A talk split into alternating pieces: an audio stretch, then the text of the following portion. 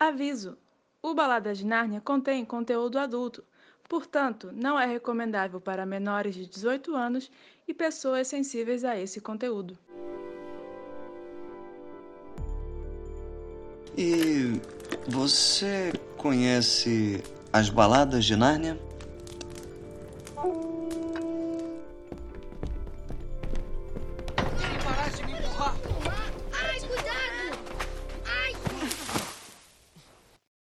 Olá, nós atravessamos o guarda-roupa e estamos pela primeira vez do lado de cá no podcast Balada de Nárnia, um podcast colaborativo onde nós iremos discutir as crônicas de Nárnia e as suas adaptações.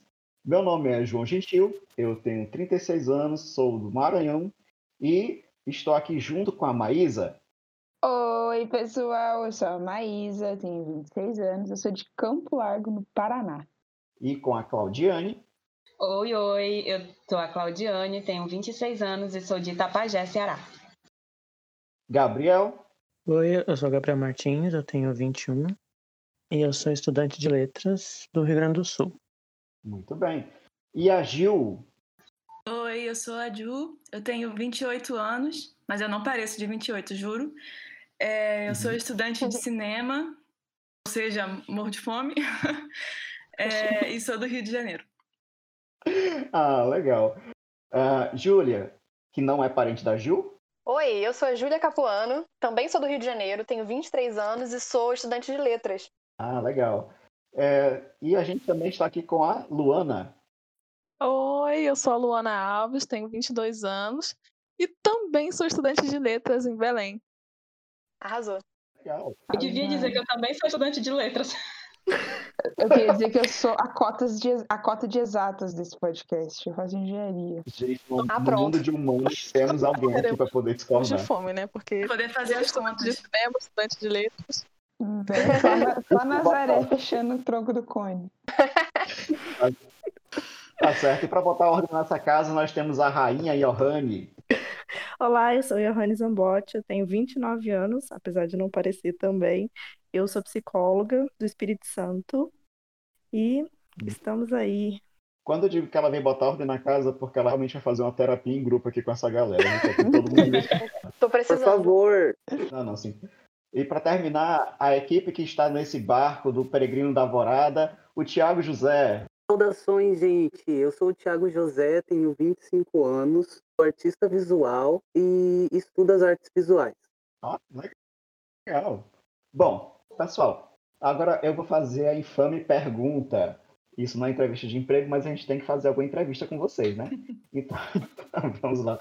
É, como vocês conheceram a obra de C.S. Lewis e as pessoas, assim, spoiler, existem pessoas aqui que não conheceram os livros ainda. Elas estão sendo introduzidas agora. Eles acabaram de passar pelo guarda-roupa com a gente e são estranhos a essa terra. Então vamos descobrir quem são esses intrusos. Denúncia, hein? Muito bem. Denúncia. Olha, eu particularmente, eu já conheci a obra já adolescente, com 16, 17 anos, assim, com um volumão único que ah, acho que de capa dura, que era muito bonito, que tinha volta de 2002, eu estou aqui entregando minha idade. Mas já fui conquistado pela forma como uma obra infantil que aparenta ser tão simples, ela consegue trabalhar tantos temas em, com- em, tem tantas camadas, assim. Ah, e vocês, pessoal, como é que foi essa questão desse contato com a obra? Olha, assim, meu pai sempre foi o cara que me trouxe coisas boas. Ele adora filmes, então ele sempre acabava. Eu sou da época de alugar filmes na locadora. Então, ele trazia várias obras pra gente, né? Harry Potter, Senhor dos Anéis. E ele trouxe esse filme, O Leão, Feiticeiro e Guarda-Roupa. E foi uma parada que eu fiquei em choque, porque adorei. Adorei, tinha 11 anos na época, isso foi lindo. Aí descobri que na biblioteca da escola, isso já uns cinco anos mais tarde, cinco, seis anos mais tarde, na biblioteca da escola tinha um volume único. Aí eu olhei assim, gente, consegui a permissão da bibliotecária, que era super ranzinza, para eu levar o livro para casa nas férias. Aí eu li ela, li, na- li o livro e paixão, né, gente? Desde então, fico relendo de vez em quando. É, mas, mas essa edição que tu pegou era volume único, como a minha, ou eram edições separadas que tinha? Era o volume único, aquele volume com o leão na capa, super lindo, assim. Não, eu sou, como eu sou também sou idoso, não tanto quanto você, mas Eu amo que Na o João verdade, falou, falou da edição dele, falou que ia entregar a idade, sendo que ele já tinha falado a idade no início, né? Tudo bom. ai meu Deus, desculpa. É a idade, tá ficando senil, coitado. Olha, você está presumindo que toda a nossa audiência vai ser de exatas. Se for de humanos, eu posso falar o que eu quiser. É verdade, é verdade. Não, mas eu ainda peguei aquela edição que era anterior a essa do Leão, que era uma edição capa dura, que tinha os cavaleiros. Gente, que coisa mais linda. Eu- Inclusive, acho- se alguém quiser me dar, por favor, aceito. Eu acho essa capa maravilhosa e eu não sabia que existia outra edição. Eu sou meio inocente de Narnia, então eu acho que o podcast vai ser ótimo para eu revisitar com um outro, um outro olhar, assim. Porque até então, para mim, a capa do leão era a única no mundo e é isso aí. Pra mim é Beleza, beleza. muito parecido. É, porque assim, eu digo que a minha história com Narnia foi um pouco chata no início. Porque o que acontece? No ensino fundamental, a gente tem aquelas bibliotecas, elas não eram muito lá equipadas, não tinham grandes obras nem nada do tipo, mas tinha as crônicas de Nárnia. E eu era louca para pegar. Só que quando eu fui atrás, um pouco, uma semana antes, mais ou menos, é, alguém tinha destruído um livro da escola. E a professora é, proibiu todo mundo, os, os alunos menores, né? Porque acho que eu estava no sexto ano, por aí, de levar os livros grandes. E Nárnia era o livro único, então ele era grande. Então eu não pude. Eu passei o ensino fundamental inteiro sem poder ler Nárnia. Só podendo pegar ele no- na hora do, do intervalo e folhear, porque era tudo que dava tempo. Censurada. Exatamente. Triste. E aí eu li uma parte do Sobrinho do Mago, né? Que é justamente aquela parte do, deles andando pelos túneis e tal. E essa parte ficou muito na cabeça. E quando eu, só quando eu cheguei no ensino médio foi que. E aí no ensino médio não tinha. Tinham roubado a, a edição que a escola tinha. Nossa, quantos vândalos nessa escola. Não era pra ler, né? Eu tava começando a perder as minhas esperanças. Só em 2010 que chegou uma caixa gigante cheia de livro. Eu era monitora, passei os três anos sendo monitora dos livros para poder ter privilégios. Uso de poder. E, com certeza. E aí veio o volume único do Senhor dos Anéis, veio o Morro dos Ventos Uivantes, aí veio as Crônicas de Nárnia, veio um monte de livro legal. E aí foi que eu pude pegar para ler, e aí eu simplesmente assim me apaixonei. Teve aquele aquele pouco de não era tão mágico quanto a minha primeira leitura, entre aspas, né? Porque eu meio eu não pude ler tudo, então eu meio que fui criando aquela aquela aquele mundo fantasioso e tal, mas é, foi um livro muito bom, muito bom mesmo. Gabriel, e você? Como é que você entrou no mundo de Narnia? Eu conheci pelo filme, lá quando lançou em 2005, eu tinha uns seis anos, acho.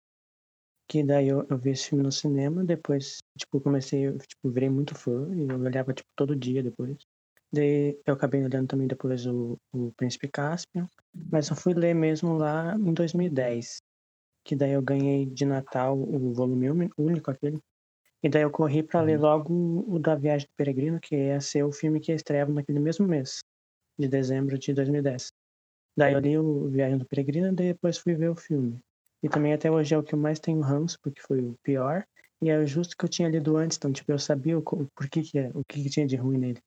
Daí Todos até nós. hoje tá Ah. marcado pra mim. E daí. É, e daí foi assim. Cara, assim, já ficou registrado aqui que Gabriel é o tipo de pessoa que lê os livros fora da ordem, então. É. Eu, os de Harry Potter eu comecei com o 7. E o último que eu li foi o 3. Meu Deus! Gente, que blasfêmia. Gabriel. Bota ele pra fora do barco. Harry Potter eu nunca na minha vida li em ordem. Os do Harry eu tinha visto todos os filmes, daí eu já sabia mais ou menos. Ah, eu Minha irmã ela começou pelo 7, ela nunca leu os outros. Impressionada até hoje. Ah, mas de não ter lido, é sacanagem, poxa. Bom, aproveitando que a gente está aqui nesse primeiro debate da, da tripulação do Pelegrino, vamos agora com a Júlia. Não me decepciona, Júlia. Então, há uma semana atrás me amordaçaram e me jogaram aqui nesse armário. Eu nunca li é, Crônicas de Nárnia. Eu sou mega perdida porque tem 500 livros e eu não sei qual é a ordem de qual. É, o único contato que eu tive foi o filme há muito tempo atrás e eu não lembro de nada. Então, é, o João me chamou para fazer parte do podcast, porque ele queria alguém para atuar de placebo. E aqui Uma estou. É, exatamente. A Júlia é nossa paciente zero. Olha, isso não é verdade. Eu vou chamar agora minha testemunha de defesa, a Júlia A. Gentil. Bom, é, eu comecei. A minha história com, Nar- com Nárnia foi um pouquinho diferente, assim. Na verdade, também foi na época do, do lançamento do primeiro filme, mas não foi exatamente com o primeiro filme. Eu tinha uns 9 anos lá em 2005 e eu fui ao McDonald's com a minha mãe, olha só. E na época, é, o McDonald's tinha uns brindes super legais, temáticos de filmes e tudo mais, e eu ganhei a, bonequinha da, da Lúcia. E aí, né, a bonequinha vinha com um cenário e tinha uma descrição do personagem. E eu li, descobri que era um filme, descobri que o filme ia lançar. Lembro que assisti o trailer e tudo mais e fiquei, assim, encantada. E aí fui ver no cinema com a minha mãe. Me apaixonei pela história, fiquei, assim, realmente muito, muito é, tocada por, a- por aquela obra e tal. Mas foi só uns três anos depois, talvez, que ah, eu fui pegar o livro para ler. E aí eu peguei na biblioteca da escola, li na ordem, na ordem, não na ordem de publicação, mas na ordem cronológica, né, das histórias. E ah, fui lendo, fui lendo e estava realmente apaixonada. Peguei várias edições diferentes, porque era um livro muito concorrido na biblioteca do colégio. Então li volume único, li volu- eh, as edições separadas e tudo mais. E só anos depois que eu fui comprar o, o- a minha edição mesmo, né? E na verdade eu tô aproveitando agora para ler essa minha edição pela primeira vez. Então, como tem mais de 10 anos que eu li, tô aproveitando agora para reler e revisitar e tô, já tô adorando. Gente, que legal. Agora, olha, eu quero lançar aqui a campanha A Busca por Edmundo, porque é o único bonequinho que falta para completar a coleção da Júlia. Pra completar, na verdade, os quatro irmãos. Os quatro irmãos. Eu não tenho todos, não, mas os quatro irmãos só falta Edmundo. É mais difícil mesmo. Pois é. Bom, lançada a campanha, agora passamos a Luana. Ah, eu, eu conheci as Crônicas de Nárnia também com o filme em 2005. Eu tinha oito anos, eu me lembro que eu fiquei viciada. Eu assisti no cinema e eu fiz o meu pai e minha mãe me levarem umas três vezes pra ver de novo. E aí eles me compraram o DVD e eu continuei assistindo o- Leão Feiticeiro e o Guarda-Roupa.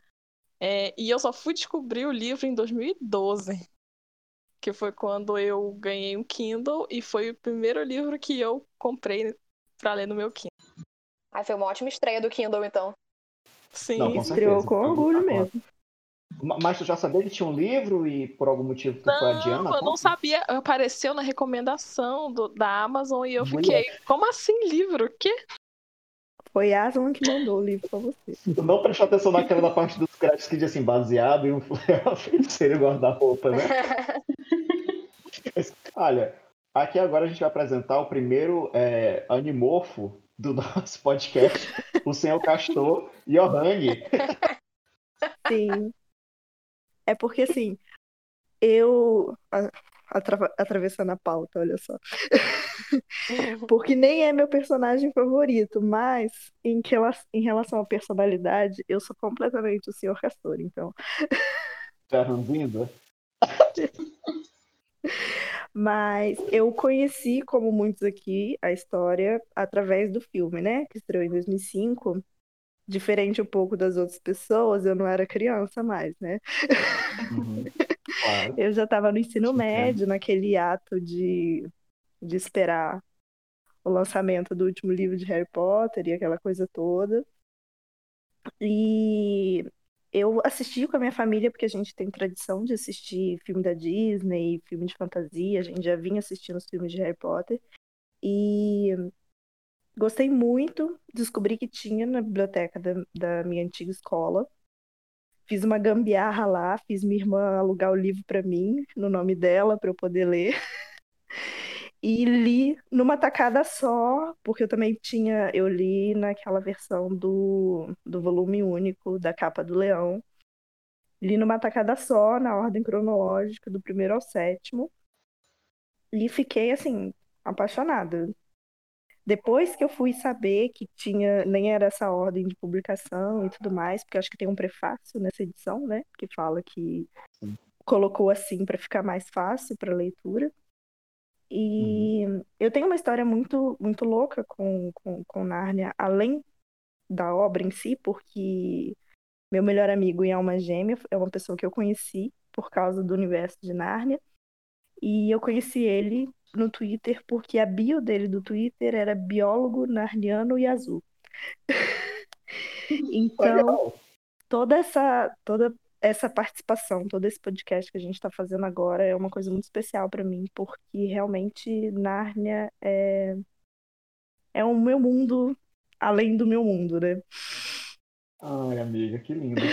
Olha, agora a gente já sabe a, a qualidade de gente que a gente está botando nesse podcast, porque a Claudiane, ela a, tem abuso, fez uso de abuso de autoridade para poder conseguir ler o livro. A Giovanni, ela usou fraude, então... Tipo, Falsidade ideológica. Falsidade ideológica. Eu tô muito satisfeito com a minha tripulação. Não. Sabe, Thiago consegue salvar a gente? E aí, Thiago? Oi, gente. Então, é, a pessoa mais responsável por, por eu ser um leitor, eu acredito que seja minha mãe, porque ela desde sempre me incentivou bastante na leitura. Ela sempre gostou muito de, de temas de fantasia, e ela comprou o Harry Potter para uma irmã minha. Comecei a ler né, o Harry Potter foi com 9 anos de idade, mas quem me introduziu o, as Crônicas de Nárnia uma professora minha lá do ensino fundamental. A gente estava numa aula de leitura e as Crônicas de Nárnia era um livro muito requisitado é, pelos alunos. E ela me chamou um dia numa das aulas de leitura e falou: Tiago, tu vai gostar muito dessa série, As Crônicas de Nárnia. E foi assim que eu conheci as Crônicas de Nárnia, foi por indicação dessa professora. E o meu livro favorito é o sobrinho do mago, porque ele me marcou muito, assim, sabe, nessa época. Foi muito bom. Você ainda tem contato com essa professora, Thiago? Não, eu não tenho contato com ela mais, não. Ah, que pena, porque recomendar o podcast, né? Aquelas, fazer o jabá. Pois é, eu vou ver se eu encontrar ela nas redes, eu vou indicar com certeza. A Rosana, Rosana, professora Rosana de português, maravilhosa. Professora Rosana, se estiver ouvindo a gente, Professora Rosana, por favor, ouve o nosso podcast. Manda os alunos ouvirem também. É, com certeza, todos. Mas assim, aproveitando que o Thiago puxou esse assunto, que foi bem legal, eu adorei o depoimento dele, qual é o livro favorito de vocês e será que vocês podem dizer assim por quê? Nossa, o meu preferido acho que é a Última Batalha. Assim, e é o último, né? Mas para mim ele é muito bonito por causa da importância do não deixar se influenciar e, tipo, não deixar que o meio externo defina quem você é internamente, assim, sabe? E, tipo, seguir firme com aquilo que você acredita. Se você acredita naquilo, acredite até o fim. Então, isso para mim é a maior mensagem dessa crônica e é o que faz, assim, eu ficar, tipo, emocionada de chorar toda vez que eu leio. Cara, esse livro é muito poderoso. É emocionante. Aí eu também choro toda vez. Sim. É, o meu livro favorito é O Cavalo Seu Menino, porque o título já meio que entrega essa dinâmica que é muito divertida entre os personagens principais, né? E uma coisa particularmente que me interessa muito é porque o foco sai dos irmãos Pervins, que meio que viram personagens secundários ou até terciários nessa obra, e dá mais enfoque a outros povos de, Heine, de Narnia, introduzem reinos vizinhos, então realmente há uma expansão de universo, além de ser o único livro, assim, pelo que me consta, que não há essa transição entre o mundo real e o mundo de Narnia, ele é integralmente dentro daquela, daquele mundo, então permite ter essa, essa visão mais, mais próxima dos costumes, dos povos. É, eu acho incrível, incrível mesmo. Esse também é, meu é o meu filme, meu livro favorito. Quem me dera tivéssemos um filme dele. é, praticamente pelos mesmos motivos, mas principalmente porque, além dos personagens principais serem narnianos, né? O personagem principal, de fato, é um narniano nativo. True Narnia. que, e é maravilhoso porque muda completamente a dinâmica. A gente está acostumado né, a ver os personagens humanos como personagens centrais, e, e, esse livro ele vai completamente oposto. A, a, a, dinâmica da história, como ela se desenvolve, o objetivo final dos personagens é em torno desse personagem que dá dá título, né, ao, ao Hum. livro, e inclusive dá protagonismo, né? Porque o menino é do cavalo, não é o cavalo que é do menino. Aham. Esse título é muito curioso mesmo, eu sempre gostei. Mas quem estiver curioso vai aguardar o nosso episódio especial do livro. Exatamente. Eu li como um grande livro único, né? Então, assim, a Aham. minha a minha lembrança é como se fosse um livro só. Mas eu tenho uma, uma lembrança emocional, digamos assim, muito grande do sobrinho do mago e da última batalha. Eu me debulhei em lágrimas Ah. na última batalha. E tu, Gabi? O meu, o meu, livro, o meu livro favorito é o. Vamos falar primeiro do filme. O filme favorito é o primeiro. Foi o primeiro que eu vi, né, do Minha Feiticeira 2005. E eu olhei, tipo, tantas e tantas vezes durante esses anos, antes de eu ler os livros, que eu tinha, tipo, muitas teorias e tal. Vocês meio que já sabem a minha forma de estação né, de ser meio fanfiqueiro e fazer teorias. Então, desde sempre. Então, vocês imaginam eu, ah, criança, hum, querendo saber as respostas, assim, tipo, de quem é de quem, ah, de onde veio o guarda-roupa, essas coisas. E, e eu não sabia, né? Porque não tinha acesso aos livros. Então, quando eu tive, quando eu comecei a ler o Sobrinho do Mago, eu, tipo, me encantei, porque tinha todas as respostas que eu queria, tava lá. E daí, até hoje, é o, é o que eu mais leio. Esse agora tô relendo pro podcast e é a oitava vez que eu leio. E eu também gosto muito do, da série da BBC, que, não, que, que é- ela tem uns, umas coisas meio estranhas, assim, da época, assim, de efeitos e tal. Mas eu gosto bastante da temporada do, da terceira, da Cadeira de Prata, que nunca teve outra adaptação. E eu também, essa, essa temporada aí eu vi antes de ler os livros. E antes de ver o terceiro filme também. Daí quando lançou o terceiro filme, eu pensei, ué, tipo, eu achava que depois de Príncipe Caspian vinha Cadeira de Prata, porque eu tinha visto a BBC. E daí eu vi que era o outro filme, né? O outro, outro filme do, do- da viagem. E, e mesmo assim, né? E, e como eu já falei que eu não gostei muito do filme da viagem, mas o do, da Cadeira de Prata eu gostei bastante. Então, o filme favorito meu é o primeiro, da Disney. E eu também gosto muito do, da temporada de Cadeira de Prata da BBC. A gente ainda vai descobrir essa, essa, essa adaptação aqui no podcast, mas por enquanto a gente vai, se- vai conversando sobre os livros. Júlia, Júlia Gentil, minha companheira de nome. Bom, é, como eu já tenho mais de 10 anos que eu li os livros e eu tô relendo pela primeira vez agora, a, a minha, pela minha memória, eu tenho a impressão de que o meu favorito é a Cadeira de Prata. Mas vamos ver se isso vai Uhum. mudar, né? Não sei nessa releitura se, se as coisas vão mudar. Porque eu lembro que, ah, como eu era nova, assim, eu tinha, sei lá, uns 11, 12 anos, eu não tinha entendido muito da, da história do Sobrinho do Mago, por exemplo, que era o primeiro. Então eu não tinha gostado tanto. Mas agora eu já tô relendo pro nosso episódio, né? O próximo episódio, que vai ser, vai ser sobre o, o Sobrinho do Mago. E eu já tô gostando muito, tô gostando muito. Então talvez a minha opinião mude, né? Com, com relação aos outros livros. Então vamos ver. Em relação aos filmes, também, eu acho que. com- eh, Não posso dizer, né, por todo mundo, mas eu acho que é consenso que o favorito é o Leão Feiticeiro Guarda-Roupa. Pra mim, é muito pela nostalgia e também pela qualidade de produção. Toda vez que eu revejo, eu acho que não, não, não, não cai a qualidade. É um filme que envelheceu bastante bem, então a gente vai falar melhor sobre isso mais pra frente. É. Thiago, vem cá, mas e aí? Esse livro que a tua professora te indicou já foi o Leão Feiticeiro Guarda-Roupa? Ou tu leu na ordem, não foi? Qual, como é que foi essa questão aí? Então, era aquela edição com todas as baladas juntos, sabe? Com o leão na capa. Aí o, o Sobrinho do Mago era o primeiro de- de- desse livro, né? Dessa versão do livro. Sim, sim. E me marcou bastante o Sobrinho do Mago. Esse é o meu favorito. Já a adaptação cinematográfica é o Leão, a Feiticeira e o Guarda-Roupa, de 2005. O personagem que eu, que eu mais me identifico é o Edmundo, mesmo que eu ache ele insuportável. Eu gosto bastante dele. Olha, é, a gente vai entrar nessa fase do mundo aqui depois. Deixa eu só ver uma coisa aqui com a Luana. Luana, mas vem cá, e o teu livro favorito qual é?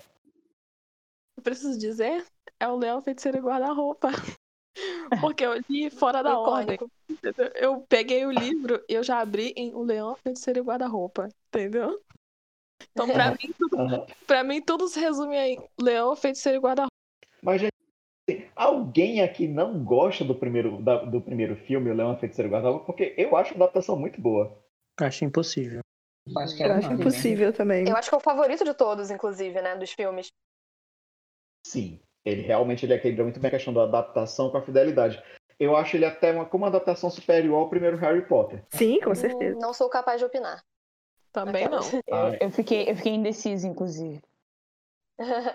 Ah, não, eu sou capaz, porque eu já revi muitas vezes os dois e eu tenho certeza que Leão e Feiticeira é uma adaptação muito melhor, apesar do meu apego afetivo com, com Harry Pedra Potter. Filosofal. Ah, Eu, eu acho que prefiro o leão, a, a, a feiticeira e o guarda-roupa. Porque, por incrível que pareça, apesar de Harry Potter ter tudo o que me chamaria a atenção, ele não conseguiu. Precisou de eu ler os livros para me poder gostar dos filmes.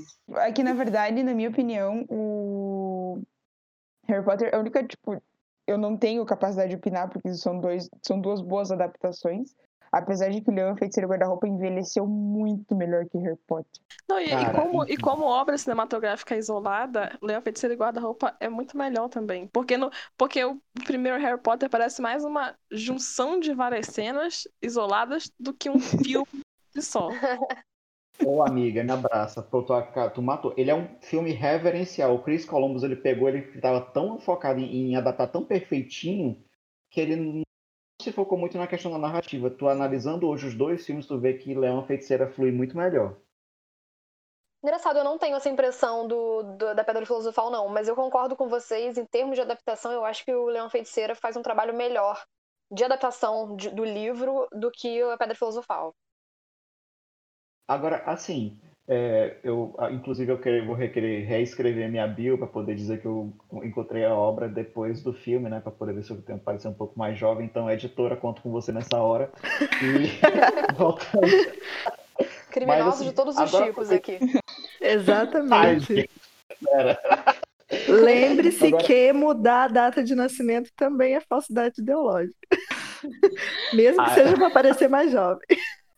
Até o capitão do navio, gente. Até o capitão. Mas assim, o Thiago levantou uma coisa assim que particularmente é uma coisa que eu gosto muito, que é a questão do Edmundo. É aquele personagem que todo mundo ama odiar. Mas eu queria saber quem é o personagem que vocês amam amar. É, meu personagem favorito, que eu amo amar, é o Sr. Túmulos. Mas ele não é a pessoa que eu mais me identifico, porque eu não tenho esse- todo esse poço de gentileza e candura. Tanto que meu nome, né, aqui, tá o Sr. Castor, porque ele define minha personalidade, sabe? Ranzinza, rabugento, briga com os meninos. Entendeu? Porque. E eu adoro os personagens narnianos, principalmente. Não é à toa que O Cavalo e Seu Menino é o meu livro favorito. Não é porque eu não gosto de gente, não, tá? talvez, eh, talvez um pouco. Talvez um Eu pouco, mas. Mas eu acho que é justamente porque, assim, pessoas temos todas aí, né, no nosso mundo. E o que tem de diferente em- em Nárnia são os seus narnianos. E eu sou muito apaixonada por todos eles, no modo geral. Mas Cioturnos é minha, o meu cristalzinho lapidado. Mora no meu coração para todo sempre. Ah, eu- bom, é, alguém mais gosta do traidor? Porque assim, se vocês lembram de Leão Feiticeiro e Guarda-Roupa, Edmundo não é o único que trai, né? Então, Olha os spoilers, Paju. Caraca, Caramba, tá aí no ar. censurado. Spoiler alert. Censurado. Ah, eu, eu gosto muito do, do Sr. Túminos também, mas eu acho que. Na verdade, pra mim é muito difícil decidir um, um personagem favorito. É, eu lembro que eu, que eu ah, gostava, sempre gostei muito da Lúcia Pevensey, porque eu me identificava com ela, até por, por ter idade parecida, mais ou menos na época, né, e tudo mais, e porque eu acho toda a relação dela com Narnia tão, tão bonita, assim, ela é tão, sabe? Ela foi a primeira Uhum. vez, ela abraçou tanto aquele, aquele mundo e tal, e, e- então, Sim. assim, eu, eu gosto muito dessa relação dela com, com esse mundo. Mas, sei lá, vamos ver, né? Talvez, a minha, talvez, assim como o livro, talvez a minha opinião mude é, nos próximos episódios. é, eu particularmente, assim, eu vou seguir a regra de vocês e quebrar a pauta e não escolher um mais dois, assim, por- mas é por questão mesmo de indecisão. Tem um, uma que eu, é uma porque eu admiro a personagem e acho uma sacanagem que acontece, é, o que o autor faz com ela, mas eu não vamos entrar nesse mérito agora, que é a Susana Pervins, a, a segunda irmã mais velha, né? A mais velha das meninas, a segunda considerando os quatro. Uh, eu, eu sempre me encantei assim com a forma como ela consegue manter a sensatez, né? Porque assim, vamos ser bem francos, você está no mundo real, você se vê naquela situação maluca, no mundo maluco, no meio de uma guerra. E assim, eu acho que de todos os irmãos, ela ainda consegue manter. Uh, ela tem os defeitos dela, mas ela é uma pessoa muito admirável, eu acho. É, agora, para assim, a questão de personagem, questão de identificação, seria no caso o Rip Ship, um ratinho que é cavaleiro, que é introduzido em Príncipe Ícone. Ícone. Agora, a razão. Vou me queimar aqui em rede nacional. É porque eu sou um pouco desprovido de altura, vamos colocar dessa forma. Quem, quem leu o livro e assistiu o filme sabe que toda vez quando ele, ele, ele é um, como é, um espadachim, ele é, ele é líder de uma frota de, de uma esquadra, esquadra não, perdão, de uma, de uma patrulha de, de ratos espadachins. Então, quando ele tá começando a batalha, alguém sempre fala assim, mas tá, por causa que ele é um pouco baixinho, né? Baixinho, aquela coisa. então você é, um, você é um baixinho espadachim, né? Assim como ele. Gostaria de ser espadachim, mas por enquanto eu só sou baixinho. Só baixinho. Eu, eu só compartilho a revolta, não a habilidade com a espada, infelizmente. Eu, eu adoro que Hip Chip ele controverte uh, aquela frase, né, de que você é um homem ou um rato, porque eu nunca vi um rato tão corajoso e destemido quanto esse personagem. É verdade. Não, eu, eu ia só comentar porque o João é, se identifica com o Hip Chip porque ele é baixinho, mas não sei se, se vocês lembram, mas no, no. A Lúcia, quando conhece o Sr. Túminos, ele acha que ela é um anão, porque ser baixinha, né? não pensa que ela é uma humana, inclusive. Então você pode se identificar com a Lúcia também. É, pois é. Aí acho que o meu. Assim, eu já separei em, filme, em livro, em, né? Porque não tem como. E se eu conseguir parar por cada, por cada crônica, eu vou ter um favorito por conta, porque toda hora tem um que me chama a atenção, um que eu olho, ai que lindinho, e passo pano e defendo, mas né, tive que filtrar. E cheguei à conclusão que no filme o Pedro me chama muita atenção, a atitude do, do Pedro, e também tem o fato que quando eu assisti o filme pela primeira vez, ele era um fofo e eu tinha um super crush. Todas nós. E, e o livro é, eu, gostei, eu gosto muito do Shasta, do Cavalo e seu Menino. Ele é muito. Eu não sei explicar por que, que eu gosto dele, eu só gosto. Cara, tô aplaudindo aqui você. E a, e a Jill da cadeira de prata também. Também não sei porquê, só é uma coisa tipo, nossa, que menina. E é isso aí. Eu gosto muito dela também. Ah, eu vou concordar com o Thiago e dizer que o meu favorito. Eu tô entre o Edmundo e a Suzana. Entendeu? Porque apesar de gostar muito de, da introdução ao mundo fantástico novo, eu gosto de ver como é que pessoas reais reagem ao mundo fantástico, entendeu? Então, Nossa, eu, eu também com um pouquinho com o Edmundo. Não Pessoas céticas, né? O meu, os meus preferidos, é, eu me lembro muito é, bem da Lucy e do Edmundo. Eu, no, do, de filme, né, eu tinha um crush ferrenho no Príncipe Caspian. Mas. É... Até hoje eu tenho. Aquele homem. Pois é, aí é, eu acho que eles são os meus, os meus personagens preferidos, porque é os que eu mais tenho lembrança. Minha, minha memória é muito ruim, então assim, eu vou estar tá relendo e vou estar tá redescobrindo também a, a, a história. O, o meu favorito, vou ter que dar uma roubada também, mas o, o meu favorito, a minha favorita, na verdade, é a Jill. Também porque acho que logo no, no livro de estreia dela, que é Cadeira de Prata, ela já meio que é a dona do livro. Tipo, a missão é dela e é tudo ela que tem que fazer, porque o Eustáquio é mais um objeto de cena, assim. Eustáquio quem, né? Do... É, é, e eu gosto bastante da, da, jornada dela, assim, que ela, ela se cobra, né? E eu também vou falar da Jades, que também é a minha, é a minha vilã favorita, eu gosto muito dela. E como ela, como o meu livro favorito é o Sobrinho do Mago, como ela tá bastante lá, eu vou botar a Jades também como minha vilã favorita. vilã. Então, eu queria fazer um adendo sobre o Edmundo, que eu gosto muito do amadurecimento dele durante a, a saga. Pega na minha mão, amigo. Sabem, é, eu particularmente tenho uma frase de todos os livros que eu levo muito comigo. É no final de A Viagem do Peregrino da Alvorada. Já no final do livro mesmo. É, o autor fala que todos nós temos um país imaginário dentro de nós, é, incluindo Edmundo e Lúcia. Mas, ao contrário da maioria das pessoas, que esses lugares são realmente apenas imaginários, para eles, do, eles dois tinham mais sorte do que os outros, porque Nárnia era um lugar real. E eu acho que todos nós nos sentimos ah, um pouco assim, acompanhando esses personagens entrando nesse universo.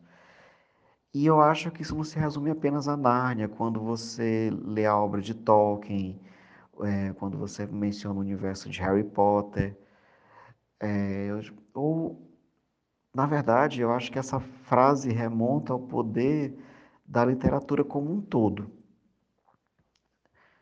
E então, assim, é uma coisa que, para mim, é, é, é, o, é o tipo de frase que torna esse livro especial.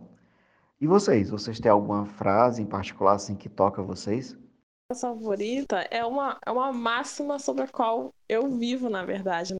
que é todos conquistam o que desejam, mas nem sempre se satisfazem com isso, que é uma frase do sobrinho do mago, que é que para mim resume bem a máxima sobre a qual eu vivo, de que é sabe, saiba do que você precisa e não do que você quer. Sabe, nem sempre o que você quer é o que você precisa. Sensacional. Eu ia falar primeiro que eu estou toda arrepiada com a frase de que João citou, porque ela tem muito a ver com a minha frase que eu escolhi, apesar de não ser exatamente minha favorita. A minha favorita, desde sempre, foi uma frase muito avulsa de O Cavalo Ser o Menino, que é para o norte, para Nárnia. Que é tipo um, hum. um grito de guerra, uma, uma força para mover eles é, no objetivo né, da história. Mas a frase que eu escolhi para citar foi: é, Quero viver como um narniano, mesmo que Nárnia não exista. Que tem muito a ver com, com a frase do João, porque, para mim, principalmente, Nárnia é um lugar real também. Tanto da minha história com meu amigo, que inclusive está salvo no meu telefone como Narniano, eu quase nunca cito o nome verdadeiro dele. Já até esqueceu, né? Não, eu nem apresento, eu nem falo dele para as pessoas com o nome dele. Mas porque é isso, Nárnia se transformou, pelo menos pra gente, e agora para nós todos, num lugar real, num lugar que realmente nós nos encontramos e que nós vamos continuar nos encontrando aqui também, a cada episódio. Ai, que lindo, cara. Lindo. Inclusive, esse biólogo narniano tem que ser, pelo menos, participação especial nesse episódio, nesse, nesse podcast, viu? Estamos não, cobrando sua presença. Ele. Infelizmente, ele não vai poder participar como, como colaborador, mas, mas eu, vou, eu vou arrastar ele como um convidado em um episódio, porque a gente precisa dissertar essa história. Tem Com que ser um convidado, né? Certo. Claudiana, você ia falar alguma coisa? Não, eu, eu escolhi uma, uma frase a mais boba que tinha de Sobrinho ah, do Mago, que foi é, quando a gente quer se fazer de tolo, quase sempre consegue. Tem umas frases muito bonitas em, em Sobrinho do Mago, daquela, daquelas sacadas, sabe? Bem, bem certeiras. Sim. E, e eu é acho que essa, essa é uma delas. Ah, não, com certeza. Eu acho eu, uma qualidade desse escritor é que ele, você lê muito livro quando você vê o, o escritor tá forçando a mão para ele soar sábio, culto. E o Lewis, ele tem umas frases tão simples, mas que, putz, é soa. E você vai reler esse livro depois de adulto, e ele mantém essa qualidade por causa disso. É, ele é simples, direto, e é uma verdade trazida de uma forma, assim, da forma mais trivial. Tem, tem, Você... tem, uns autores que, que tem alguns autores que parece que a pessoa, é, o narrador, ele toma um fôlego para dizer a frase, a, a, frase que, que ele quer que marque o, o leitor. Claro, tá ali destacado com holofote, com o violino, tá no ponto de você chegar assim. Eu gostei muito dessa frase também, Claudiane. Quando eu tava relendo, eu inclusive sublinhei, não, é, não foi o trecho que eu trouxe, mas eu sublinhei de frase bonita, assim, que realmente é sensacional esse trecho. A obra como um todo, ela tá repleta de diálogos e passagens maravilhosas, assim. Mas se eu for querer apontar alguma, alguma frase, alguma coisa que me marcou mais, seriam as falas do Aslan, do leão. Hum. Ah, eu acho que é por trazer esse lado mais reflexivo e sábio, né? É. Sim, inclusive a minha, a minha é uma frase do Aslan, eu não vou dar spoiler, mas é da última batalha, em que ele fala assim: Amado, não fora o teu anseio por mim, não terias aspirado tão intensamente e nem por tanto tempo, pois todos encontram o que realmente procuram. Caramba. Gente, vou lançar aqui um questionamento. O Aslan é o Dumbledore do, das Crônicas de Nárnia? Não, ele não vai. Não é não. Não. Não é não, porque Dumbledore cria Harry para abate. Aslan Ah, não é Aslan pra ser não sacanagem. Aslan Aslan é não é maior e desse melhor. tipo. Exatamente. O Aslan é o. Gandalf. Vou fazer uma pergunta. Vou fazer um questionamento aqui menos reflexivo. Seria Aslan o criador do meme Amada? Sim, Nossa, que debochado. a nada. Se for com a juba penteada. E, gente, a gente precisa de uma fanart disso. Olha, Thiago José, você já está com a encomenda aí. Teremos isso para a próxima semana, viu? Aslan penteado e um balãozinho. Amada? Ama- Bom, então apro- aproveitando o embalo, eu não peguei uma frase, uma- na verdade, um, um trechinho do Aslan, mas assim, tem um pouco a ver com ele, na verdade. O, meu- o trecho que eu peguei, ele não é nem um pouco reflexivo. Quer dizer, ele, ele é um trechinho da. Ele é a profecia, na verdade, né? Mas ele não, não tem nenhum significado, pelo menos pra mim, muito profundo nem nada. Que é o seguinte: no Leão Feiticeiro Guarda-Roupa, o senhor Castor fala o seguinte. Quando a carne de Adão, quando o osso de Adão, em cair para véu no trono sentar, então há de chegar ao fim a aflição. É, eu escolhi esse trecho porque é um trecho que me marcou muito, porque além de estar, né, de ser obviamente presente nos livros, ele está presente no filme e foi uma coisa que sempre ecoou muito na minha cabeça. Acho que eu gosto de profecias, gosto dessa, dessa, né, tem uma rimazinha, né, então fica na cabeça da gente. E eu sempre achei bacana e que mostra realmente o- o- a função dos irmãos Pevensey naquele mundo, naquele momento, né? Com certeza. Até porque, vamos ser bem franco, a profecia ela trabalha em função personagens são em contrário, porque tem algumas obras de fantasia que tu vê que o autor criou aquela profecia e ele dá um jeito de forçar algumas coisas para poder para poder a profecia fazer sentido. A, a profecia chega assim, vem, ela tá lá, ela é dita, mas a história flui sem ser ele Total. fica presa nessas coisas, né? E agora, relendo o Sobrinho do Mago, a gente, quando, quando chegar no episódio, pode comentar isso melhor, mas tem a referência a isso, né? A essa, essa profecia, então. Então, eu achei bem bacana, porque eu não É. lembrava disso, né? Nesse ponto, o sobrinho do Mago ter sido escrito depois de o Leão Feiticeiro Guarda-Roupa, apesar de cronologicamente ele ser primeiro, isso serviu muita obra, né? Porque ele conseguiu plantar muitas coisinhas em o Sobrinho do Mago que já iam voltar em, em, é, no segundo livro cronológico? Que é o Leão Feiticeiro. Sim, com certeza. Sim, sim. E emendando, né, para variar, a minha frase é do Sobrinho do Mago também, que é a primeira, fa- primeira fala que o Aslan tem, depois da música que ele canta. Ele fala assim: Nárnia, acorde, ame, pense, fale. Sejam árvores andantes, sejam animais falantes, e sejam águas divinas. Eu acho que tem muito a ver, assim, com, esse espírito, assim, que tem em Nárnia, assim, sabe, de vida, de, de tudo que ele representa, assim, como ah, é a primeira, primeira fala que o Aslan tem na história, assim, cronologicamente, que a gente vê, eu acho que ela tem muito significado, assim, não só pra Narnia, assim, mas pra pra todos os personagens. Ah, é, sim. Eu acho linda essa, essa passagem. Uhum. Muito bem, viu, cara? Essa daí foi foda. Bom, encerradas as apresentações, já descobrimos que metade da tripulação é Rogue, a outra metade especula que Aslan é, uma- é um, é um leão drag. Agora passamos a. Que? Mas ansiosa pra ler agora. Mas assim, todos os nossos ouvintes já sabem, já sabem quem somos nós, e agora eles vão descobrir quem é C.S. Lewis e quem são as crônicas de Nárnia. Bom, vamos começar com um pouco falando sobre, sobre a obra, né? As Crônicas de Nárnia, ou The Chronicles of Narnia para os educados em inglês, ela é uma série de sete romances de alta fantasia. É, a alta fantasia é um subgênero da fantasia e ele é definido por ter um mundo imaginário, um universo paralelo, ou para estatura épica de seus personagens, temas e enredos. É o caso de, de Crônicas de Nárnia, é o caso de O Senhor dos Anéis, e por aí vai.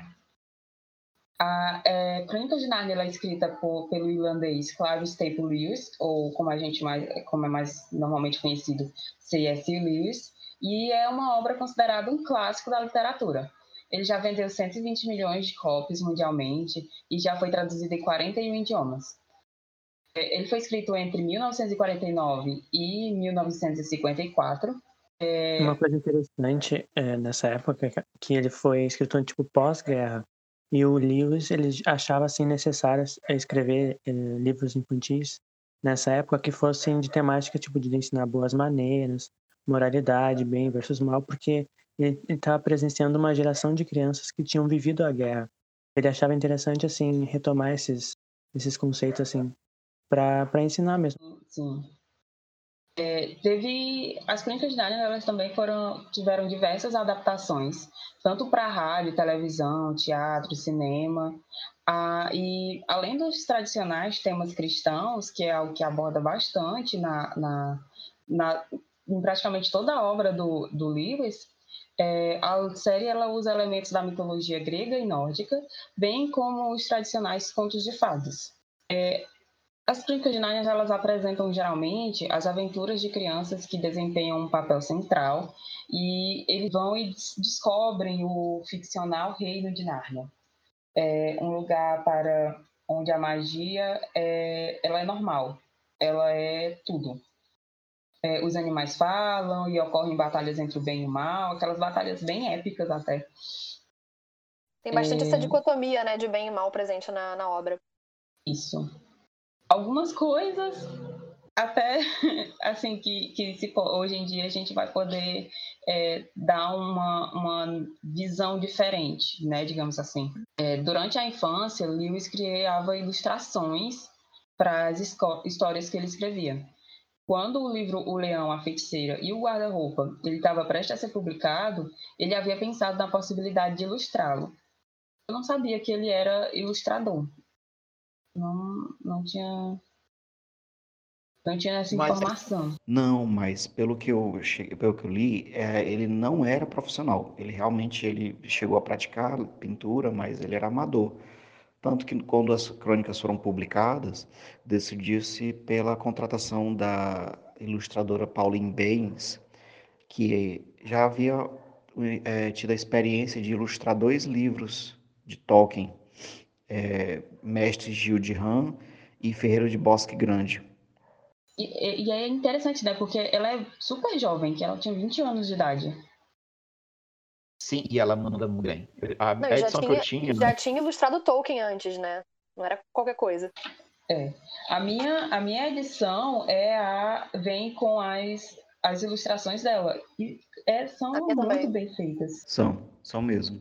E se você vê Mestre Gil de Ram, as ilustrações dela são bem condizentes com o mundo de Tolkien, mas ao mesmo tempo ela tem uma personalidade própria, ela não tenta copiar os outros ilustradores que é, tentavam, que reproduziam o mundo de Senhor dos Anéis naquela época, né? Tanto que se você for comparar o traço dela em Mestre Gil de Ram e Nárnia, é um traço totalmente diferente, assim, na minha opinião. Ela consegue adequar o estilo dela, a, mantendo a assinatura, mas adaptando a, a obra que ela está reproduzindo. É, eu, particularmente, achei bem interessante e até pretendo depois fazer uma pesquisa maior sobre a obra da, da Pauline. Eu achei muito bom. Com certeza. Aí, agora que a gente já sabe um pouco mais sobre a, é, o enredo da, das Crônicas de Narnia e tal, a gente vai falar um pouco sobre o autor, C.S. Lewis. Sim, é, ele nasceu em 29 de novembro de 1898 em Belfast, na, na Irlanda. É, quando ele era criança, e eu acho que agora que a gente está começando a, a, a, ler, né? Eu, por exemplo, estou lendo por primeira vez, já, já a matemática que aparece no livro, que ele ficou órfão quando ele era criança, quando ele tinha 9 anos de idade, né? A mãe dele faleceu de câncer. É uma coisa que aparece já de cara, assim, no, no início do, do livro que a gente está lendo. Esse paralelo da, da. A gente começa Sobrinho do Mago com a, com a mãe do protagonista estando doente, né? Então eu imagino que tenha com certeza relação com essa, essa perda precoce Esse dele. momento, sim, com certeza. É, não apenas em Sobrinho do Mago, né? Em Leão Feiticeiro e Guarda-Roupa, os irmãos Pevensey, eles, por causa da guerra, eles são tirados de Londres, é, pra- são mandados para longe dos pais, para uma casa de estranhos no interior. Em O Cavalo Seu Menino, o personagem principal é um escravo. E Príncipe Caspian, ele perde os pais muito jovens, é criado pelo tio e pela tia, por questões que é, não vamos comentar agora, né, para não dar spoiler, mas ele, no começo do livro, ele já imediatamente ele tem que se, ele tem que se separar dessa família residual. Então, é, a gente percebe esse eco, é, esse eco na estrutura das histórias, onde os personagens são sempre jovens, apesar do Casper já ter um, certo- um pouco mais de idade, eu acho. É, já, ele é adolescente, ele não é tão jovem quanto, por exemplo, a Lúcia no, em O Leão, a Feiticeira e o Guarda-Roupa, ou os protagonistas de Sobrinho do Mago mas é bem recorrente o tema do isolamento dos personagens principais da sua família, né? Até porque se a família estivesse presente, não se poderia ter uma aventura, né? É, faz até sentido, né? Porque, é, como ele escreveu depois da Primeira Guerra Mundial, né? Da Segunda Guerra Mundial, na verdade, imagino que tenha, tenha tido muito, muito órfãos é, por aí. Então, eu acho que isso faz a identificação da obra também crescer, né? Exato, ele passou pelas Isso. duas guerras, né? Pelas duas grandes Uhum. guerras, então. E ele vai ser próximo de duas crianças que perderam os pais na guerra, porque um casal de amigos dele é, adotaram um menino e uma menina, que são órfãos de guerra, e é, dois livros da série de Nárnia foram dedicados a essas crianças. Mas a gente vai entrar em mais detalhes em episódios futuros. É, em 1916, ele recebeu uma bolsa para estudar em Oxford, uma, uma escola na Inglaterra, mas ele teve que abandonar os estudos para entrar no exército da, na Primeira Guerra Mundial. É, e nessa guerra ele perdeu um amigo é, dele chamava chamava Perry Moore e em homenagem a, a esse amigo ele publica a primeira publicação dele numa revista que se chama Death in Battle Morte em Batalha é, a revista ela fazia parte da faculdade dele Acho importante frisar essa questão dos escritores como C.S. Lewis, que usam o seu talento para abstrair de momentos tensos da humanidade, como foi a Segunda Guerra Mundial, e nos trazer novas formas de lazer através dos seus livros. É uma coisa maravilhosa. Sim, depois, é, em 24, ele terminou os estudos dele e, e ele, na verdade, ele queria ser poeta. Ele, ele começou as publicações dele como, como poemas.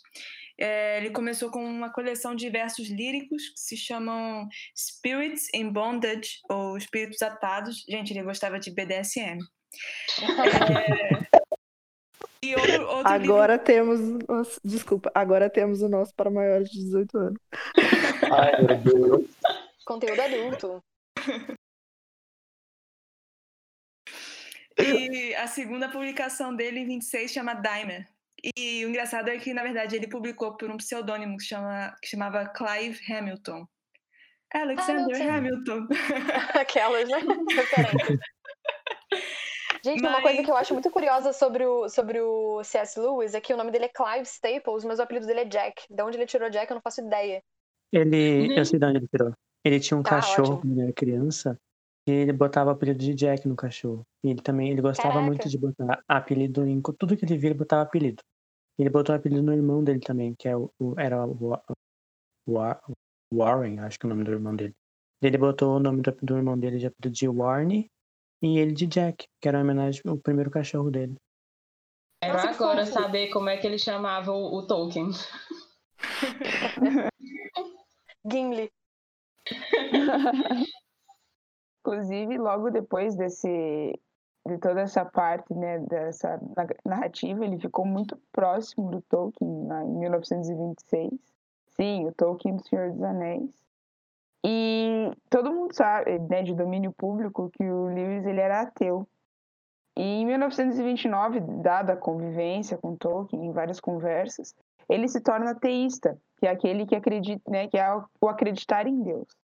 Porém, ele só vai pro ele só, só vai converter ao cristianismo de fato em 1931 e depois de uma longuíssima conversa entre Tolkien e o Hugo Dyson que eu não sei quem é Eu ia falar E- isso. que eu não faço a mínima ideia. alguém me ajuda quem é Hugo Dyson por favor Who is Hugo Dyson? Vamos procurar. Mandem comentários, pessoal.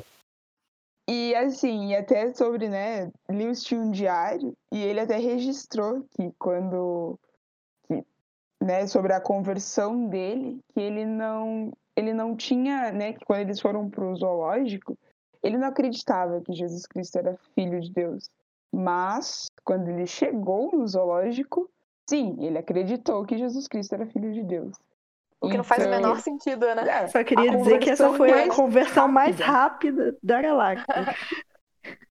precisou de nada. Ninguém, ninguém bateu no portão dele. Aquela época, Maísa, as estradas o... naquela época não eram melhor, não eram muito boas, entendeu? Então, você não sabe quanto essa viagem aí, né? Mas Eu às vezes a procurei viagem era sobre o- longa, gente.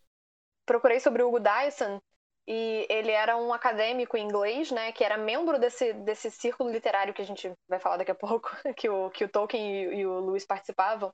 E ele foi ele era ah, super é, é, super cristão e, e ele ajudou, né, o, o, o Tolkien a persuadir o Lewis a se converter ao cristianismo. Entendi. Então era um acadêmico, amigo Na deles. verdade, na verdade ou, é, ou a conversão foi muito rápida, ou a viagem para o zoológico foi muito longa, né? Das duas, uma. Os argumentos foram muito muito convincentes, né? Também, eu aposto mais nessa que todo o resto. Desculpa, não, só pergunta. é Imagina, esse povo tá andando o quê? Eles estavam de moto, eles estavam de carro.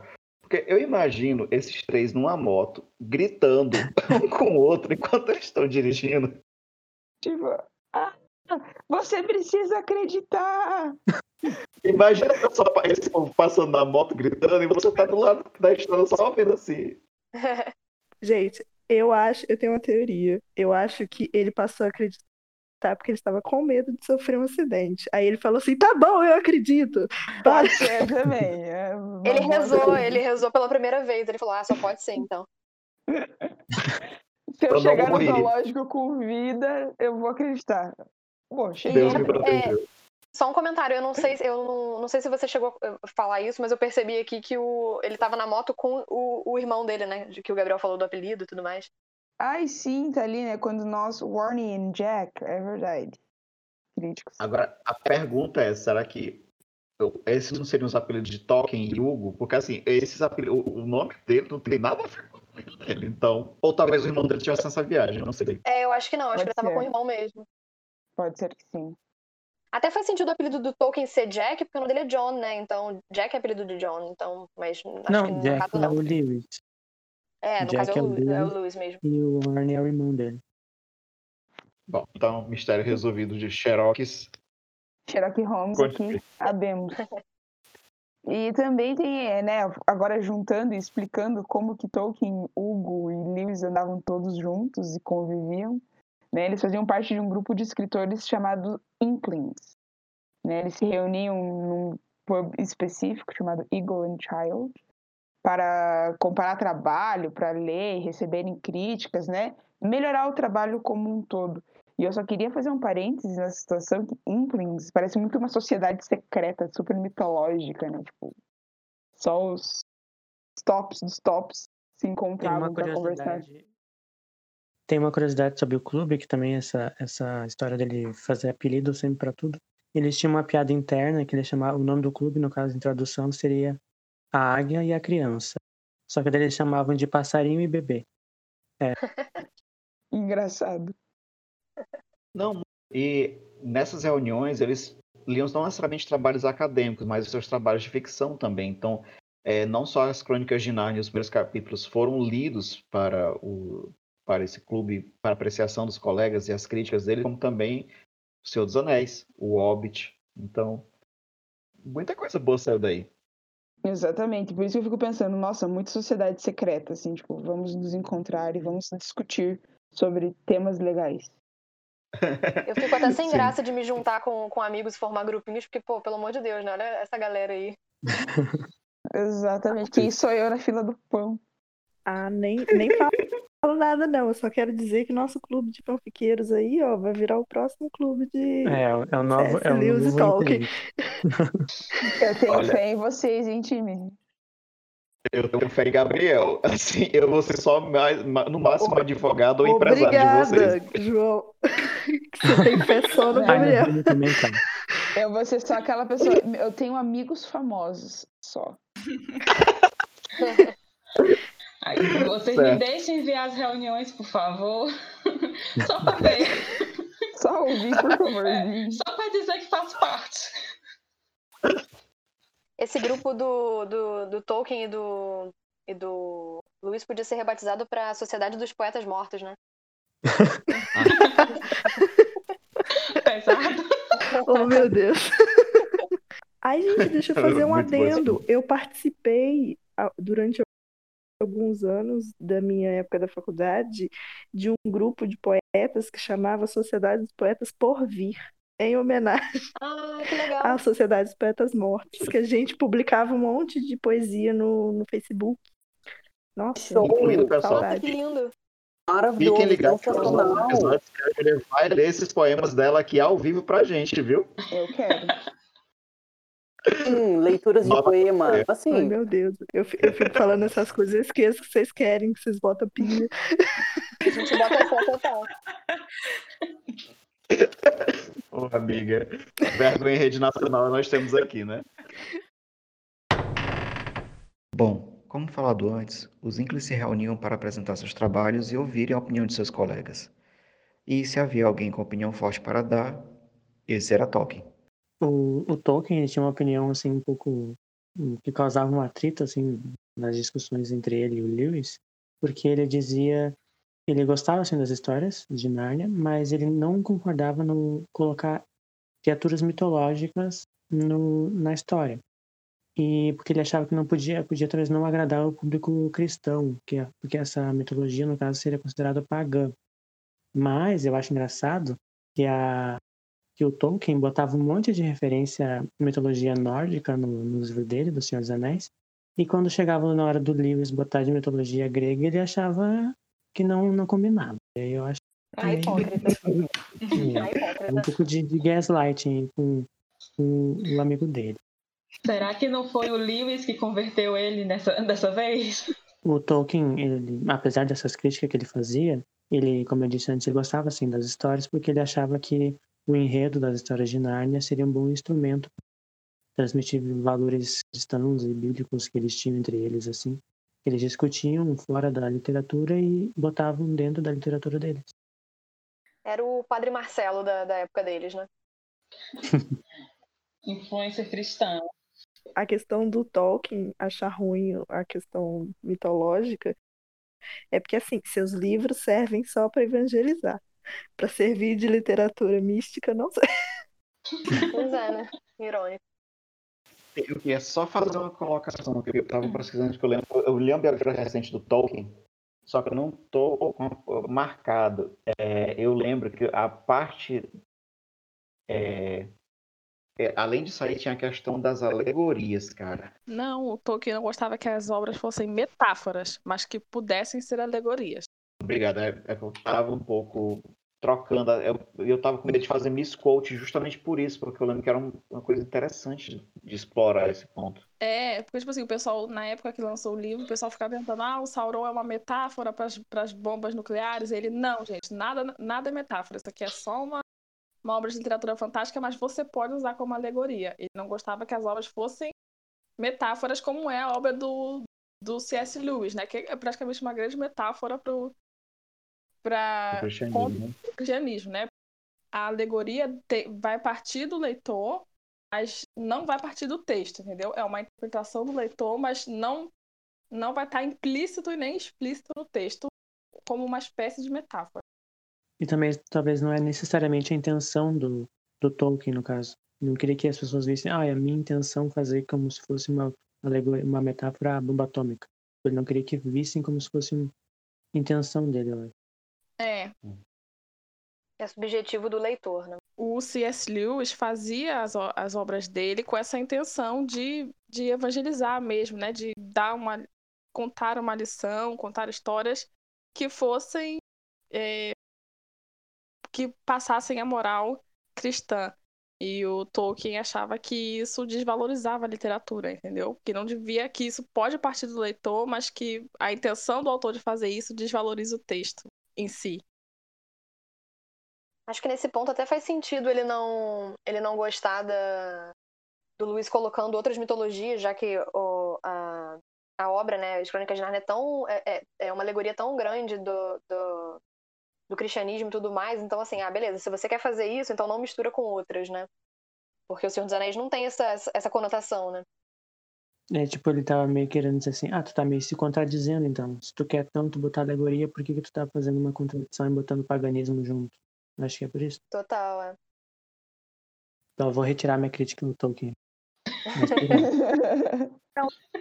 Eu co- continuo com a crítica, porque assim, gente, alegoria, metáfora e etc, etc, etc, independente das, das intenções ou dos motivos, ela serve para atrair as pessoas, porque falando assim bem de cristã, ex-quase freira, né, conhecedora da Bíblia, o é, era um recurso inclusive utilizado por Jesus. Ele pregava ele pregava usando de metáforas, usando de, de, de alegorias que o público que ele conversava entendia e se aproximava.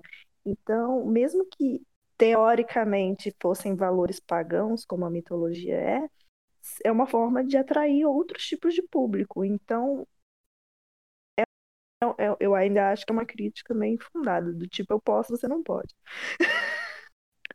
Eu concordo, eu acho que não. Eu acho que foi uma, uma birra desnecessária mesmo, gaslighting total. Acho que fazia parte do bromance deles. Essas tretas semanais. Já tá escrevendo fanfic, ó. Assim, é, essa questão de ter tido uma briga ou não é uma coisa muito que a gente vê presente em discussões de fóruns de fãs. Nas biografias e nas cartas, eu acho que essa questão é mais uma questão de crítica no aspecto de literários, enquanto colegas, mas isso nunca afetou a amizade dos dois. Nos últimos anos, antes da morte do, do C.S. Lewis, eles realmente estavam afastados, mas por outros motivos. Tanto que quando você lê as cartas deles entre si e para os filhos, existe sim registros de apoio deles lendo os capítulos, eles dizendo que eles reescreveram os capítulos por causa de é, é, sugestões ou críticas que os colegas fizeram nos, durante as- os encontros dos Inklings. E, é, existe até uma anotação que eu não vou saber citar de cabeça, porque minha memória é de velho, e velho é complicado, mas uma carta, uma, uma anotação no diário, numa carta de que Tolkien escreveu para um filho, quatro dias depois da morte de Lewis, é, onde Tolkien lamenta é, ter se afastado de Lewis nos últimos anos da sua vida. Então, se algum ouvinte desavisado cair em alguma questão de fórum dizendo de uma briga, entenda que essa briga, muitas aspas, é mais uma questão de visão técnica de como construção de mundos e de, de dois literários com é, percepções diferentes de como criar uma obra, mas de forma alguma isso diminui o respeito entre eles. Eu acho que é muito isso, né? Que são visões de, de diferentes, porque de certa forma você não vai criticar tão duramente e tão assim de frente aquela pessoa que, que você que você não gosta, né? Você precisa ser muito amigo para para você poder criticar e discutir sobre.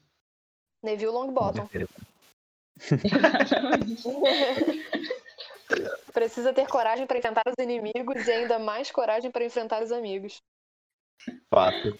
Depois, é, como o trabalho do C.S. Lewis, como, poes, como poeta, não chamou muita atenção, ele acabou se voltando para a pesquisa acadêmica e escrita em prosa, né? É, como acadêmico, ele, ele teve várias contribuições para estudos em literatura medieval, sendo que eu particularmente encontrei uma obra que se destacou bastante, e existe tradução em português, se não me engano, como é, A Alegoria do Amor, um estudo em tradição medieval. E uma outra obra chamada Uma Imagem Descartada, uma introdução à literatura medieval e renascentista. É, só que isso foi uma coisa que me surpreendeu bastante. Além da carreira dele como professor, ele também foi uma pessoa que é, é, fez, acho que, uma das primeiras trilogias de ficção científica em, é, na Inglaterra, assim, pelo menos famosa, né? É, a trilogia composta pelos livros. Além do Planeta Silencioso, publicado em 1938, Perelandra, publicado em 1943, e Uma Força Medonha, de 1945. Todas essas traduções são traduções livres minhas, é, mas eu acho que essa trilogia se centra num linguista inglês chamado Elwin Ransom, que ele viaja para Marte e Vênus e se vê envolvido em disputa cósmica entre o bem e o mal no sistema solar. É, na obra de ficção científica mencionada, o Lewis já tratava de, de temas cristãos, é, e como a gente pode ver, aquela batalha do bem como o mal e o mal que já vai ser presente também nas Crônicas de Nárnia, já se fazia presente aqui. Então. É, achei interessante que, tipo, é meio que são dois conceitos meio que. que, é, que ai, como é que é a palavra em português? Clash. É... Ah, que se, que, se confrontam, que Isso, se... porque, tipo, é, você mistura uma religião que e teoricamente coloca o Deus é, na, no, no, no, centro, né? E aí depois Sim. você mistura com, com outros planetas também, que tem o Sol no centro, que tipo. Não, não, não são 100% compatíveis, né? E ele pega essa temática que, que no, na metade do século XX, que é uma coisa muito recorrente, que é a é, ficção científica, né, com todo esse negócio de no Asimov, é, que eles falavam muito desse, dessa temática, os filmes também, tinha muito filme de ficção científica é, que, que colocava a câmera fora do, do, planeta Terra, então ele meio que misturou essas, essas duas influências, né? É, com certeza. Francamente, eu fico até um pouco surpreso de não ver é, um cenário de ficção científica que geralmente é utilizado para poder extrapolar conceitos ou de ciência ou de pseudociência é, para poder tratar de questões de ética, de moral humana e até mesmo de espírito, de identidade, né? Para também tratar questões relacionadas à religião. Eu, francamente, eu, quando os, o pouco contato que eu tive com, com literatura para que era composta quase no sentido de pregação, que é o que a obra do Lewis vai ser acusada, e, ele mesmo acaba assumindo um pouco isso, é, eu, francamente, eu me considero um bom leitor e eu, particularmente, não conheço nenhuma obra de ficção científica com elemento religioso, pelo menos com a ótica cristã. Eu acho que o mais próximo disso, e não é ficção científica, é uma série de livros chamados Deixados, Deixados para Trás, que a, os, os autores simulam que aconteceriam se o apocalipse acontecesse hoje, hoje no caso é, é um livro de 10, 15 anos atrás, naquela época já na idade moderna, mas assim, não chega a ser ficção científica, é só mesmo a questão do daquele momento, entende? É o livro, inclusive, o livro... Que, que gerou o seriado The Leftovers, né? Não, não é. Ah, não é tá. não. Esse, esse, esse, aí é um outro livro. Esse aí é mais recente. Esse que eu tô falando é de 10, 15 anos atrás, e eles são de pastores americanos, e eles têm o viés. É, é, o Leftovers é a ideia que as pessoas simplesmente somem e existe esse questionamento de que elas podem ter sido sofrido o arrebatamento, mas, Sim, mas os outros é, eventos é do Apocalipse né? não, não é confirmado e os outros eventos do Apocalipse não se seguem. Esse que eu tô falando ele vai seguir, eles pegam o, livro do Apocalipse e eles são vários livros, eles vão selecionando elementos do Apocalipse para poder gerar é, a história, como as pessoas reagem se fosse acontecendo aquilo, o arrebatamento, o surgimento da besta, os selos, entendeu? Tudo isso num, num ambiente moderno, mas não é ficção científica. É, é provável Sim. que é, seja muito tenha muito a ver com, a, com essa briga de é, religião versus ciências porque a, a ficção científica ela meio que se baseia na, na, na ciência para propor uma é, uma determinada realidade, né? Com certeza. Mas o que eu vejo é que ele está fazendo isso em 1938, ou seja, muito antes de alguns desses autores que a gente celebra hoje em dia. Uhum. Eu vou ler Além do Planeta Silencioso ainda esse ano. Eu não sei exatamente que mês. Eu estou participando de um, de um projeto paralelo. E aí a gente vai vai estar tá lendo. A gente vai estar tá lendo O Hobbit e outros livros. Mas ah, legal. Eu... Ah, legal. E aí eu quero ver, eu quero ver porque eu sempre fiquei curiosa com essa série, mas por ela estar tá tão é, é, tão tri, intrínseca, não seria a palavra certa, mas é, tão dentro do cristianismo, tão sobre isso, que eu fico com o pé atrás de, de, de começar até. Bom, assim, se você está com o pé atrás nessa obra, então acho que vai ter um problema com as outras, porque enquanto essa ele usa o aspecto da ficção científica, nas outras ele trata diretamente do cristianismo. É, inclusive, ele ganha fama como expositor da fé depois da publicação do livro The Problem of Pain, O Problema da Dor, de 1940, e de quatro palestras que ele transmite pelo rádio durante a Segunda Guerra Mundial, que depois elas foram compiladas nos livros, no livro que foi traduzido para o Brasil como Cristianismo Puro e Simples, certo? Mas, por incrível que pareça, apesar disso ter dado para ele uma grande fama e ele já ter sido eh, recebido um, um, uma boa recepção com os livros de, de ficção científica deles, o, livro que tipo, catapultou a popularidade dele foi um livro até mais simples, chamado Cartas de um Diabo a Seu Aprendiz, que é um livro quase cômico, onde ele mostra a correspondência de um diabo, que é como se fosse um supervisor, a seu sobrinho e aprendiz, que e meio que é, ele está testando, que esse sobrinho está testando um rapaz humano, e através dessa correspondência onde o diabo ensina o aprendiz a como fazer um humano pecar, como fazer esse humano cair em tentação, ele na verdade ele está usando de uma forma afetuosa e espirituosa a como é, é, evitar que essas, essa geração mais jovem incorra né, em um desvio moral. Uh, seguindo essa trilha, é, em, o, o diabo, As Cartas de um Diabo ela foi escrita em 1942. Esse título é Aí, é muito bom também, né? Sim, muito. E o livro é bem simpático, assim, é um livro que você, ele é fino, mas você e ele você lê ele muito rápido. A escrita você leu dele é muito livro, gostosa. Eu li. Eu li ah, em 2005. E assim, ah, gente, eu li num tapa. Foi assim, numa tarde. Muito gostoso. E ele realmente é um bom escritor, porque assim, você sabe que ele está pregando para você os valores cristãos dele, mas não fica uma coisa enfadonha, e não fica parecendo que ele está empurrando na tua goela, porque ele escreve de uma uhum. forma tão gostosa, dentro daquele contexto de humor, que é uma sátira, que tá lá, ele está expondo, você absorve, e mas assim, não fica com aquele tom penoso, que você tá como se você estivesse ouvindo a pregação de alguém. É muito gostoso. Inclusive, se vocês têm curiosidade de, de ficção, até de fantasia, esse é um aspecto bastante interessante. É, ele, ele é um livro assim, voltado para um público mais jovem, não diria infantil, talvez assim até adolescente ou pré-adolescente, assim, é, eu diria, na minha concepção, 12, 14 anos, mas assim, um adulto pode ler sem enfado algum. Ele sabe? deve ter influenciado muito o Neil Gaiman, né? Porque o Neil Gaiman usa muito essa temática também, de uma forma também mais satírica, né? É, mas Olha, Sandman, eu... Good Omens, tudo isso, tipo... Sim, mas o The Gamer cita assim como a, assim, de, de, escritor de fantasia.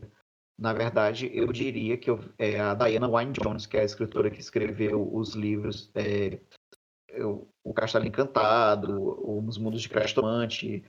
É, ela é uma escritora de mão cheia e eu não e eu recomendo todo e qualquer livro que ela escreveu livros para adultos, para crianças, para adolescentes. Ela não faz séries longas, ela tem várias trilogias é, dela, assim, então acho que só acho que Crestomante é um ponto fora da curva porque ele tem cinco livros e alguns contos espalhados. Mas você, é uma autora que você pode ler tranquilamente e recomendo muito no site do New Gamer tem um post na época no dia da morte dela que é uma coisa que você lê chorando, é muito lindo. É, se eu não me engano, é porque assim, ela foi professora do Gaiman, né? Eu, se eu não me engano, ela também tinha uma, uma ligação com eles. Eu não me lembro. Eu, lembro, eu li isso em algum lugar. Sim, existe, eles realmente eram amigos, é verdade. Ele, ele tinha essa admiração por ela e isso desenvolveu uma amizade também. Bom, mas assim, o Lewis ele acaba adotando esse livro depois, quando, em sete anos depois, ele escreve O Leão, a Feiticeira e o Guarda-Roupa, porque apesar de ser um livro de fantasia, conhecido, né? A gente.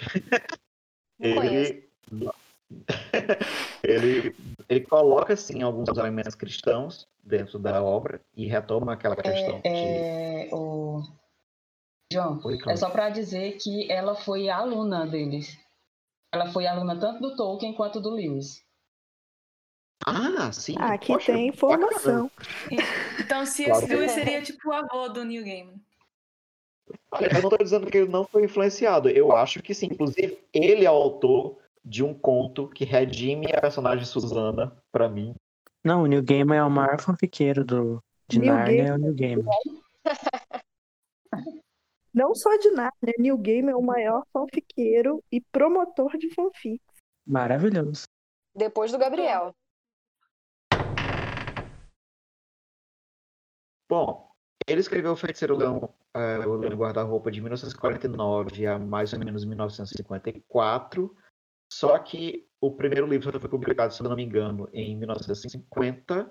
E o último livro, que é a Última Batalha, só foi publicado em março de 1956. É, nesse mesmo ano, eu destaco o livro que ele próprio anotou que ele considerava o seu melhor até o momento, que era Two Have Faces, A Myth Retold ou, na minha tradução, Até que Tenhamos Rostos, um Mito Recontado, originalmente publicado em 1956, e se trata da recontagem do mito de Eros e Psique, mas pela ótica de uma das irmãs dela, e essa irmã foi batizada pelo autor de Orwell.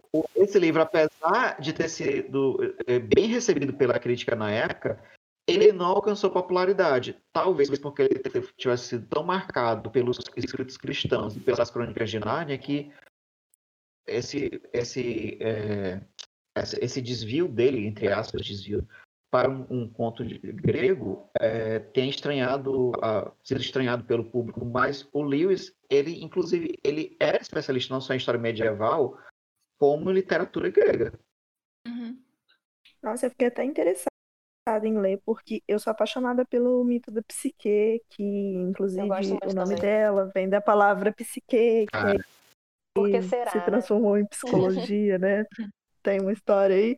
Sim. Mas pode ser, inclusive, essa, essa, essa não, não popularidade, porque com o lançamento tão perto né, do último livro da, das Crônicas de Nárnia, pode ter só ficado esquecido no, no mercado mesmo. No churrasco. Pode ter, né? passado desper... é, pode ter passado despercebido pela, pela população no geral, assim, que estava mais envolvida com o encerramento da, das crônicas crônicas. Porque assim, as crônicas foram publicadas em março de. Eu não sei exatamente qual foi o mês que esse livro foi publicado, se foi pela mesma editora, se ele teve a mesma. Como eu posso dizer? Divulgação, né?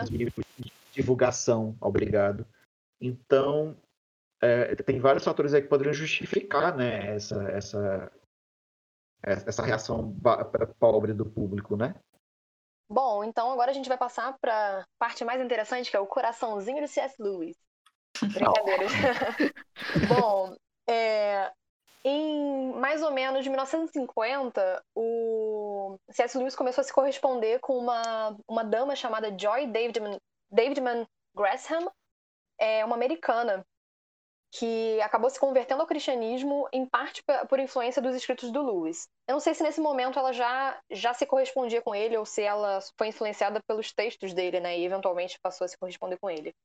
Mas eles começaram a se corresponder então no ano de 1950, enquanto ela ainda era casada com um escritor chamado William Gresham. Uh, pois é. Depois ela se converteu, gente. Então tá, tá, o pecado foi, foi pago. então, em 1954, ela se divorciou porque o marido foi infiel. Então, ele era constantemente infiel a ela. E, e aí ela se mudou para Inglaterra e foi nesse momento que a amizade dela com o Lewis se, se estreitou. Então, em 1956, eles se casam em abril, numa cerimônia civil discreta. é, para que ela tivesse o direito garantido, né, ou ganhado o famoso green card na, na, na Inglaterra, para que ela pudesse se manter na Inglaterra. E seis meses depois dessa cerimônia, a, ela foi diagnosticada com câncer em estado avançado. Então, em março de 57, elas, eles se casaram é, no religioso, né? Então, um ano depois, mais ou menos, da, do casamento no civil. Então, durante. Coitado, esse... né? pois é.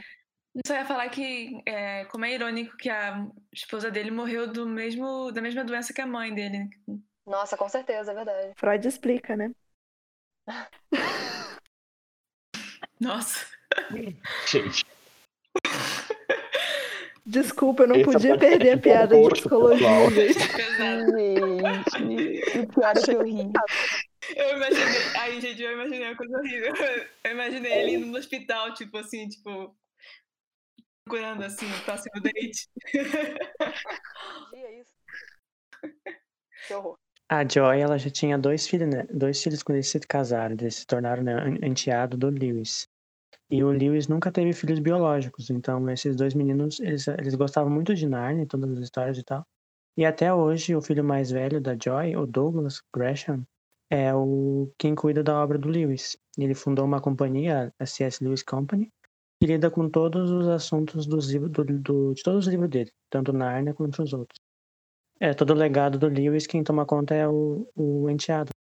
Bom, e também, é, aproveitando para falar do, do, do, enteado, dessa, desse legado, que ele, como ele, ele tomou esse legado né, do, do, do padrasto dele, do Lewis, ele, inclusive, no, é, de 99 a 2002, ele foi responsável pela produção de uma série em rádio de dramatização da, das Crônicas de Nárnia.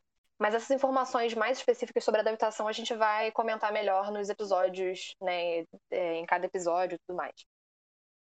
Mas então, durante esse, durante um breve período, o câncer da Joy teve uma fase de remissão.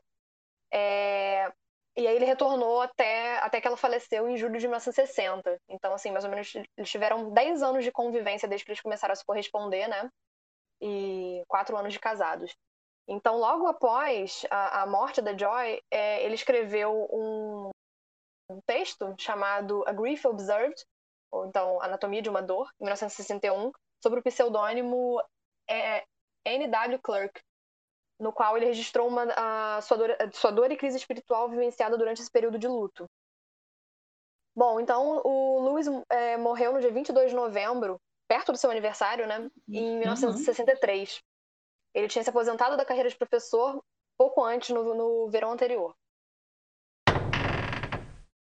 Bom, passado esse breve relato sobre a vida e obra de C.S. Lewis e depois de trocarmos algumas impressões originais sobre a, a obra, eu vou agora botar na Berlinda aquela pessoa que está chegando de gaiata aqui em Nárnia e que até o momento não leu nenhum dos livros. Muito bem, Quais são as suas expectativas para esse podcast? É, então, é, eu sou totalmente fora desse mundo, eu não, não, realmente não conhecia muito. E o que eu tinha, o único contato que eu tive foi o, o livro, o filme, e o que eu tinha era que uma coisa bem infantil, assim, sabe? Que eu, eu não tinha certeza se eu ia gostar muito. É, mas agora, ouvindo vocês, especialmente na parte que vocês fizeram das citações e tal, eu fiquei bem curiosa, porque realmente vocês falaram de um jeito como que tem uma profundidade na obra que eu não esperava. Então, eu espero que não esteja criando expectativas altas demais. eu realmente espero é, gostar bastante da obra, até porque é, nessa pandemia eu estou precisando de, de obras para distrair e acho que é, é, vai, vai vir uma, uma, é uma boa oportunidade, né? Não, para você, para os ouvintes, assim, é, realmente a obra do Lewis uh, é uma obra que realmente ela dá um abraço na gente. É aquela obra que você se você está precisando ler alguma coisa para poder você tirar alguma coisa dela, mas ao mesmo tempo uma obra que acolha Nárnia, você pode ler, você pode recomendar, é a obra que você precisa. E agora, com essa nota final, eu convido os, os nossos amigos, a nossa tripulação, para atravessar o guarda-roupa e dar o tchau para os nossos ouvintes. pessoal. Até Nárnia. Até Nárnia. Até Nárnia. E este é o fim dessa história e o começo de todas as outras. Durante sua produção, esse podcast teve o apoio de diversas pessoas a quem a equipe deseja registrar o nosso agradecimento. Sidney Andrade, Fernanda Cortez, Carol Lima, Igor Moreto e Edipo Barreto. Vocês são os reis e rainhas desse podcast e da nossa Nárnia. Muito obrigado. E se você tiver o interesse de participar, enviando sugestões, fazendo comentários sobre o episódio, por favor, nos contate no e-mail baladasdenarnia.pod@gmail.com ou no Instagram ou Twitter em arroba Baladas de Nárnia. Até lá! Nárnia? Que é isso? Eu ia falar que, a, que eu fiquei chocada de saber que a, que a Johanna é a própria noviça rebelde. Vou contar essa história em off, então.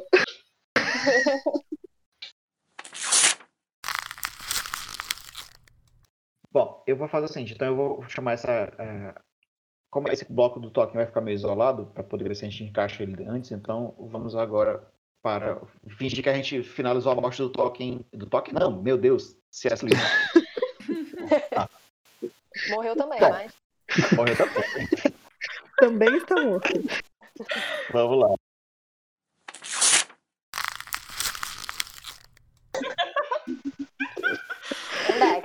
Certo, vamos lá. Bom dia, boa tarde, boa noite. Sejam todos bem-vindos ao podcast Balada de Narnia, um podcast colaborativo, onde nós iremos descobrir. Descobrir. É, nós descobrimos ontem essa obra. Volta. Certo.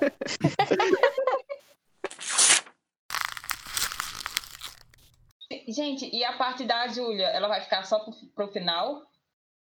Acho que é porque eu não tenho nada pra falar, então, tipo. eu livro, Ju? É porque, é porque Júlia é Glória Pérez, né? Exatamente. Não vi. Não, capacidade pra não assisti.